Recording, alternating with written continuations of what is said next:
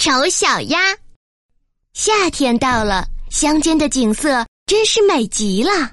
阳光照耀着一幢老式的房子，河边一只母鸭坐在巢里，它正在孵小鸭。终于，那些鸭蛋一个接着一个的裂开了，啪啪，蛋壳响起来，小鸭一只只把头伸出来，嘎嘎，欢快的叫着。可是，还有一只最大的蛋还躺着没有动静，于是鸭妈妈不得不又坐下来，耐心的等下去。哦，情形怎样？一只来拜访他的老鸭子问。这只蛋费的时间真久，坐着的母鸭说。坐着的母鸭说：“它老是不裂开，你看看别的吧，它们真是最逗人爱的小鸭子。”啊，让我瞧瞧这个老是不裂开的蛋吧。这只老鸭子说：“请相信我，这是一只火鸡的蛋。有一次，我也同样受过骗。你别管它啦，我还是再多孵一会儿吧。”鸭妈妈说：“嗯，那么就请便吧。”于是老鸭子就告辞了。终于，这只大蛋裂开了。啪啪，新生的这个小家伙叫着向外面爬，但是它又大又丑。这只小鸭子又大又丑，跟别的小鸭都不一样。鸭妈妈想，该不会是只火鸡吧？好吧，看看它会不会游水就知道了。第二天，鸭妈妈带着新生的孩子走到河边，扑通扑通，它跳进水里去了。呱呱，它叫着，小鸭子就一只接着一只跳下去，它们的小腿很灵活的滑着，游得非常漂亮，就连那只丑陋的小家伙也跟它们在一起游。啊，它不是一个火鸡，鸭妈妈放心了。最后出壳的这只小鸭子在小鸭中显得很特别。它引起了其他老鸭们纷纷议论：“瞧那只怎么长得那么丑？它那长相真让人受不了。”于是有只鸭子扑上来啄它。可怜的丑小鸭呆在那里，不知道怎么办。就因为它长得丑，大家都嫌弃它。那只小鸭太丑了，到处挨打，被排挤，被讥笑。不仅在鸭群中是这样，连在鸡群中也是这样。往后的日子对丑小鸭来说越来越糟，鸡飞过来啄它，鸭子扑上来咬它，就连它的兄弟姐妹们也嫌弃它，撵它走。他们说：“就让猫把你叼走好了，别在这里丢我们的脸。”丑小鸭伤心极了。于是有一天，它飞过篱笆逃走了。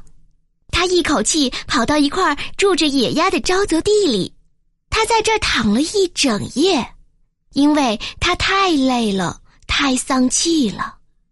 天亮的时候，一群野鸭发现了他，他们瞧了瞧这位新来的朋友，“你是谁呀？”他们问。丑小鸭对大家非常有礼貌的问好，“你实在太丑了。”野鸭们说。不过，只要你不跟我们族里鸭子结婚，对我们倒也没有什么大的关系。可怜的小东西，他根本没有想到什么结婚，他只希望人家准许他躺在芦苇里，喝点儿沼泽的水就够了。丑小鸭在沼泽地里孤独的待了两天，第三天，天空中突然传来清脆的枪声，啪啪。两只大雁落到芦苇里，血一下把湖水染得鲜红。啪啪，又是一阵响声，整群的燕儿都从芦苇里飞起来。于是又是一阵枪声响起来。丑小鸭害怕极了，它吓得把头藏在翅膀里。正在这时候，一只可怕的大猎狗突然出现到它面前。他眼中露出凶光，把鼻子顶到丑小鸭的身上，露出尖牙齿，随时会扑上来的样子。可是猎狗突然又跑开了，没有把它抓走。哦，谢谢老天爷！小鸭叹了一口气。唉，我丑的连猎狗也不愿意咬我了。丑小鸭沮丧极了。天快要暗的时候，四周才静下来。可是这只可怜的小鸭还不敢站起来，它等了好几个钟头才敢向四周望一眼。于是它急忙跑出这块沼泽地，拼命地跑，向田野上跑，向牧场上跑。这时吹起一阵狂风，它跑起来非常困难。就快天黑的时候，他来到一间简陋的农家小屋，从门缝溜进了屋子。这屋里有一个老婆婆和她的猫儿，还有一只母鸡住在一起。第二天早晨，老婆婆注意到了这只来历不明的小鸭，她眼睛不好，以为丑小鸭是一只肥鸭，走错了路才跑到这儿。唉，真是少有的运气，他说：“现在我可以有鸭蛋了。”可是三个星期过去了，丑小鸭一只蛋也没有生下来。它坐在一个墙角里，心情非常不好。这时，他想起了新鲜空气和太阳光，他觉得有一种奇怪的渴望。他想到水里去游泳。我想，我还是到广大的世界去好。于是，他离开了小屋，跑进了树林。秋天到来了，树林里的叶子变黄了，天气变得很冷。这只可怜的小鸭子只好缩进灌木里。一天傍晚，有一群漂亮的大鸟从灌木林里飞出来。丑小鸭从来没有看到过这么美丽的鸟儿，它们白得发亮，颈项又长又柔软，姿态优雅。这就是天鹅，多美丽的鸟儿啊！丑小鸭内心有一种强烈的愿望，想和它们在一起。寒冬来临了，天气冷极了，丑小鸭不得不在水上游来游去，免得被冻住。最后，它周围的一片水圈越来越小，水冻得厉害。最后，他终于昏倒了，躺着动也不动。丑小鸭被冻僵在冰里。第二天大清早，有一个农民在这儿经过，发现了他，把他抱回了家。丑小鸭幸运的活了过来。农民的小孩子都想跟他玩，不过小鸭以为他们想要伤害它，吓得到处乱飞。正好大门开着。它趁机逃了出来。